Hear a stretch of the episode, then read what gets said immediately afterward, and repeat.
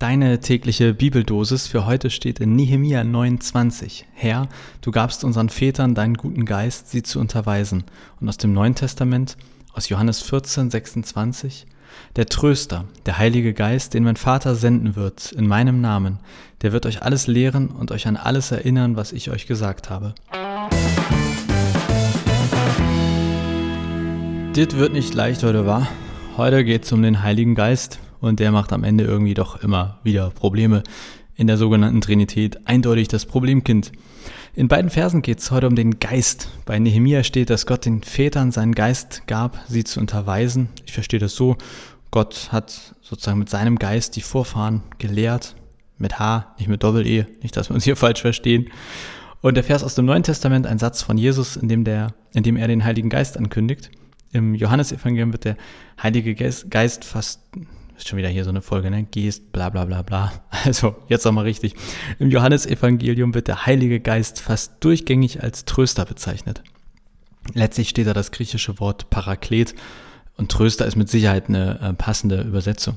Es könnte aber auch sowas wie Beistand sein. ach, da gibt es eigentlich viele Möglichkeiten. Bleiben wir einfach mal bei Tröster. Ich möchte das nur deshalb kurz erwähnen, weil ich finde, dass das manchmal dann so klingt, als wäre der Heilige Geist nur was für Leute, die trauern oder traurig sind. Ja, wegen Tröster, Trost das ist definitiv ähm, zu beschränkt, wenn man es darauf reduzieren würde.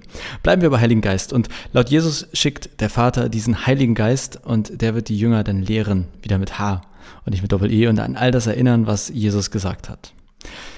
Ja, ja, der Heilige Geist, das ist so eine Sache. Ich hatte schon vor einiger Zeit, ich glaube, ist schon ein paar Folgen her, aber das mit der Dreieinigkeit oder Trinität versucht mit Wasser zu erklären, dass es irgendwie Wasser in drei verschiedenen Zuständen gibt und so kann man auch Gott in verschiedenen Zuständen erfahren, Vater, Sohn, Heiliger Geist.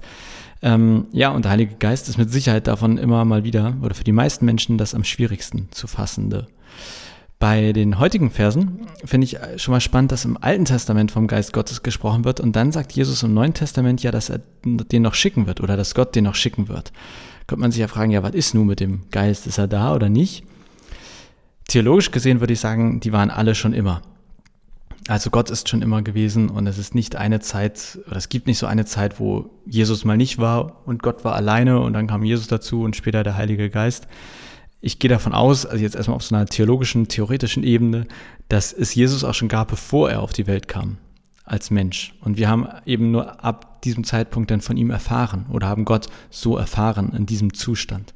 Und ähnlich stelle ich mir das beim Geist vor. Es gibt im Alten Testament einfach genug oder zu viele Stellen, sage ich mal, als dass man sagen könnte, ach, den Geist gab es noch gar nicht vorher.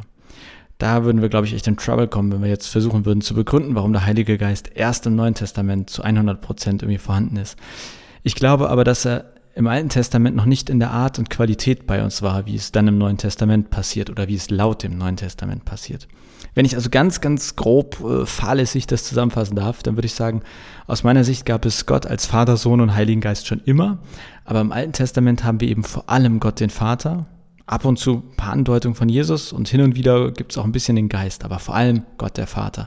Im Neuen Testament schwenkt der Fokus dann erstmal ganz stark auf Jesus. Es geht ganz viel um Jesus in den vier Evangelien, auch wenn es lustigerweise ja eigentlich die ganze Zeit um Gott den Vater geht bei Jesus, weil er ja sagt, hey, ich weise auf ihn hin und ich erzähle von ihm und ich bin der Weg zu ihm und so weiter. Und dann nach Jesus, quasi mit der Apostelgeschichte, also schon mit dem fünften Buch im Neuen Testament, wechselt der Fokus dann ganz stark auf den Heiligen Geist. Und ich nehme heute einfach einen einzigen Gedanken aus diesen Versen mit. Und der ist wirklich noch nicht fertig, der ist gerade erst geboren. Aber mir ist eben aufgefallen, dass wir letztlich dann ja auch im Geistzeitalter leben. Wir leben ja auch in der Zeit, in der der Heilige Geist im Fokus steht. Denn zumindest, soweit wir wissen, gab es danach nicht noch irgendwie äh, einen vierten Typen, der, der auf die Welt kam und der irgendwie jetzt so unsere Möglichkeit ist, Gott am besten zu erfahren. Also wir leben im Heiliger Geist-Zeitalter. Zumindest verstehe ich Jesus so im Johannesevangelium, dass er da sagt, hey, nach mir kommt jemand, der gibt euch die Kraft und der lehrt euch und erinnert euch und so weiter. Und das ist interessant, weil ja gleichzeitig der Heilige Geist uns am meisten Probleme macht. Zumindest war das ja meine These oder ist das meine Erfahrung? Denn es ist durchaus meine Erfahrung bei mir, aber auch sonst so bei uns in Kirche. Ähm, manche sagen dann, er ist eher eine Kraft, andere sagen, er ist eine Energie. Diese Frage, was ist der Heilige Geist eigentlich oder wie erlebt man den? Äh, ich glaube, dass das für uns als Kirche und für uns als Christen eine durchaus entscheidende Frage ist. Denn wir leben im Heiligen Geist-Zeitalter. Und ja, ich könnte jetzt runterrattern, was ich noch so aus dem Studium erinnere zum Heiligen Geist, aber ehrlich gesagt, erstens wäre das unvollständig und zweitens bestimmt nicht so wahnsinnig spannend und drittens nicht pädagogisch wertvoll.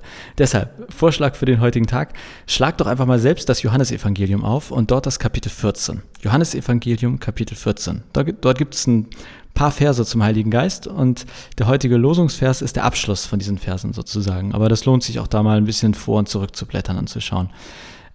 Also, wir leben heute im Zeitalter des Heiligen Geistes und deshalb glaube ich, lohnt es sich, wenn wir uns mit dem etwas genauer beschäftigen, sei es mit einem Blick in die Bibel oder mit Gesprächen. Daher, wenn du heute Zeit und Lust hast, hau doch einfach mal irgendjemanden an und frag ihn, was für ihn oder sie der Heilige Geist ist.